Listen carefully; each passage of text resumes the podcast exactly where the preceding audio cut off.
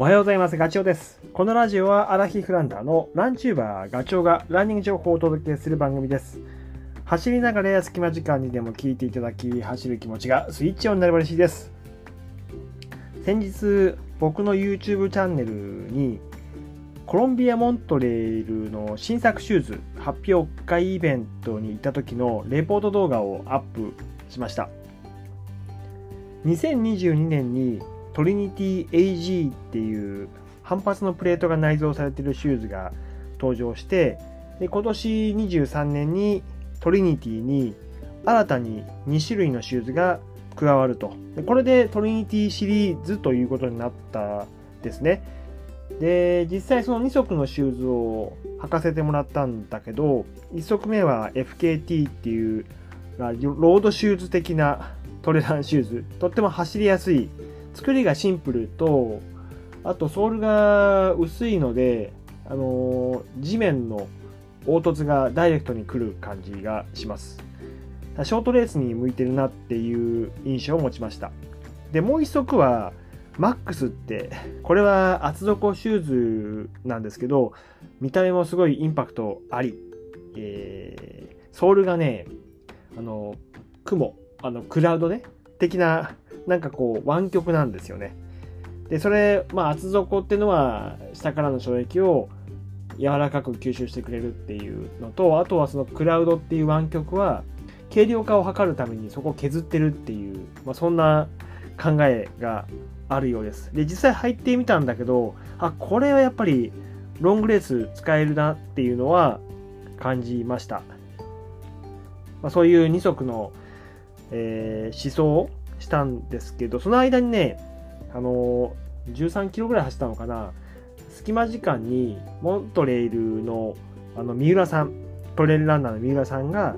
下り方のレクチャーをしてくれたんですよ。これがね短い時間だったんだけどああ改めて聞くとそうだよなっていう気づきがありました。でその様子も動画の中に、あの収録しているのでぜひご覧いただければなとで動画の URL はラジオのコメント欄のところに貼っておきます。でね、三浦さんが言っていたのは、その下り方で、えっ、と、つま先。これを正面に向けてしまうと、あの、足の回転が平地と同じようにスムーズになっちゃうから、知らず知らずのうちにスピードが出てしまうと。これがイコール怖いっていう感情を、えっ、と、呼び起こしちゃう。回避するためには、えー、とスキーの暴言のように少しこうハの字にするといいよって言ってました。そうすると確かにブレーキがかかる。ただあのそれだとね僕は思ったのはやっぱり自分の意思でコントロールするってことは力で受け止めるのでダメージは もらう。体力を使うし、えそこはあれだなというところ、まあ、それを回避するならばっていうのは三輪さんも言っていてえー蛇行で走ると。くねくねくねくね。細かく曲がりながら。そうすると、まっすぐ降りていくよりは、えっと、スピードコントロールができる。まあ、怖さも軽減できると思う。まあ、それは僕も本当にその通りだなと思ってるし、実際、急な下りとかはそれをやります。くねくね走りね。あと、雨が降ってる。えーすごく足元のコンディションがツルツルで悪い時とかは、くねくね作戦作戦が 実行すべき時ですね。それからね、これもすごく印象的だったのが、下りの時の重心の位置、分かってるんだけど、なかなかね、もう言われて改めてそうだよなって、もう一回気づきがあったんだけど、これは、あの、まあ下りって恐怖心から体がのけぞる、知らず知らずのうちに、これも、あの、スキーでいう後傾の形ですよね。そうすると、重心が当たり前だけど後ろの方に残っているから逆にこう滑りやすい滑転ぶっていうか尻餅をつく原因になっちゃうんだよね。俺それすごいわかる。あの特にもうあの滑るところ。ザラザラの乾いた砂だったりとか雨上がり、まあ、雨降ってる時でもいいんだけどそのツルツルのスリッピーな時濡れた岩とか石のガレ場まあそこでなかなかこう体を前に持ってくっていうのは難しいんですけどなんとかこうね、後ろにならないようにするべきだと。あとは、言ってたのはね、もう逆に下りでも、すごい気持ちの良い良いシャドウ。これはもう、走れば風を受けて、ね、犬だったらベロ出しちゃうぐらいなああいうトレイルでで気持ちがいいからって足をついつい前に振り出してしまう。膝下をねいわゆるかかと着地になっちゃう。知らず知らずのうちに。そうすると、まあ、当然それも重心が後ろに行ってるんだけど着地をするたびに膝に重心あの負担がかかる。それもすごいわかる。もろに膝にダメージが来るので本当は膝ではなくて前もものあの大きい筋肉大腿四頭筋で受け止めるべきなんですよね。筋肉自体が大きいからその体勢もあるし、えー、筋肉のスタミナもある。それが膝とかで受けちゃうと、まあ、結局膝下のふくらはぎとか、あのー、太ももと比べれば小さい筋肉で受け止めちゃうので、まあ、後々ね短いショートレースだったらいいけど長いレースだとそのダメージが蓄積されて借金になっちゃうのでもう走る時のあだとなっちゃうからそこは注意なので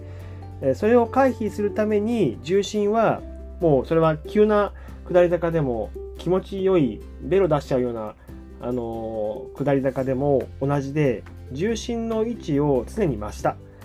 に持ってくると。みぞおちの位置と,、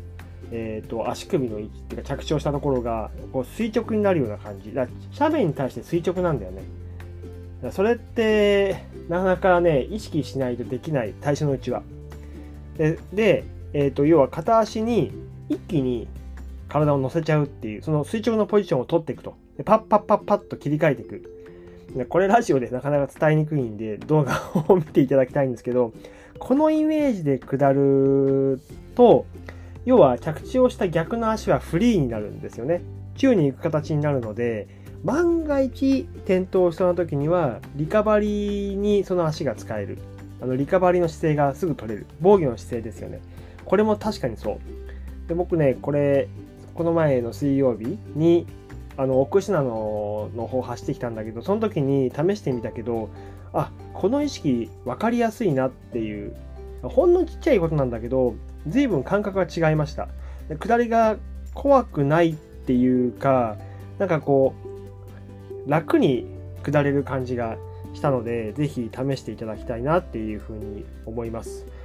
で、それを試している時にちょっと思ったのは、あの腰の位置、えー、腰の位置も必然高くなるんですよね。この感覚が結構、まあ、すごくいい気づきになったんですけど、視界が、まあ、高いからかもしれないけど、よく見えるんですよ。視界が広がる感覚化して。で、なんだろう全体が見渡せるっていうこともあるし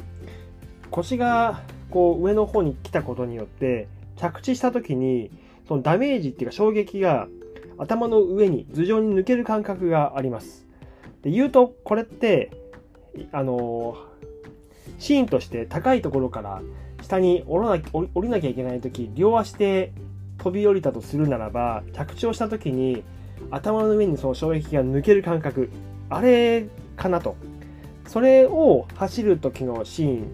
まあ、腰高であの走ることで同じように片足をついた時にストーンとあの頭の上からその衝撃が抜ける。これがいいんじゃないかなと。いいんじゃないかなっていうかあの要は力を逃がしてる感覚があるんですよね。ダメージをあの当然着地をする時ってもらうんだけど少なくとも猫背で腰が落ちてる状態でその衝撃を食らっちゃうと全部体の中であの消化しなきゃいけないからいろんなところにダメージが残っちゃうと思うんだけどそのダメージを瞬間的に上にパッと逃がしてあげるっていうことがあのー、そう三浦さんが言ってくれたアドバイス通りにやるとできるような気がします。これはただ個人によっての感覚なのでまあいろいろねなかなかそうは思わないよっていうこと方もいるかもしれないけど僕は少なくともいい感覚がつかめたのでちょっとあのやってみていただくのもいいかなと。はい。まあ、ちょっと言葉ではなかなか伝わらないから動画で 見てください。はい。はい。今回のお話がね、少しでも役に立っても嬉しいです。それではね、また次回の放送でお会いしましょう。ガチョウでした。バイバイ。